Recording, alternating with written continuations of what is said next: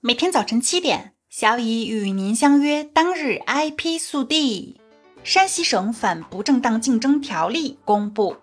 山西省反不正当竞争条例已由山西省第十三届人民代表大会常务委员会第三十七次会议于二零二二年九月二十八日修订通过，并正式公布。此条例将于二零二二年十二月一日起正式施行。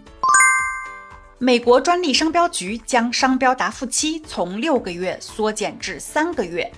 十月二十日，美国专利商标局 USPTO 发布了一项重磅消息：从二零二二年十二月三日开始，商标申请人答复美国专利商标局 USPTO 的正式信函的时间将缩短。这是该机构试图努力简化商标申请流程的一项重要举措。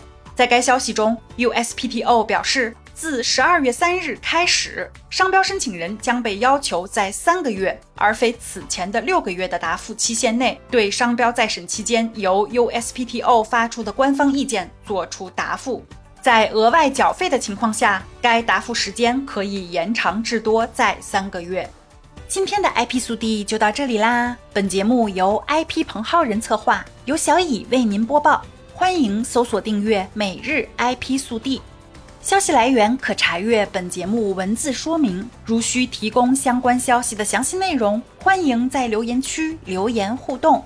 好不容易周末到啦，睡了个饱觉的你，争取出门走一走哦，晒晒太阳，听听音乐，放松心情。